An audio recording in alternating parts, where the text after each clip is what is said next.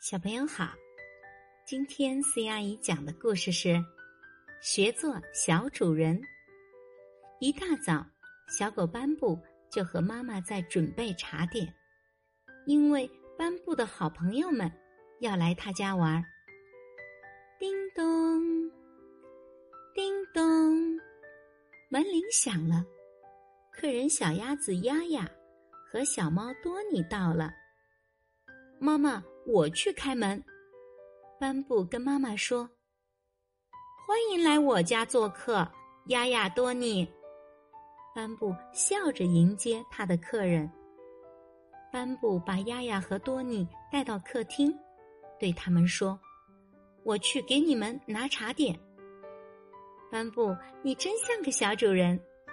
多尼笑嘻嘻地说：“妈妈，我自己来，我的客人。”我自己招呼。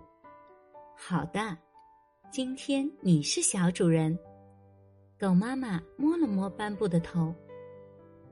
斑布小心的把茶点放在丫丫和多尼面前。叮咚，叮咚，门铃又响了。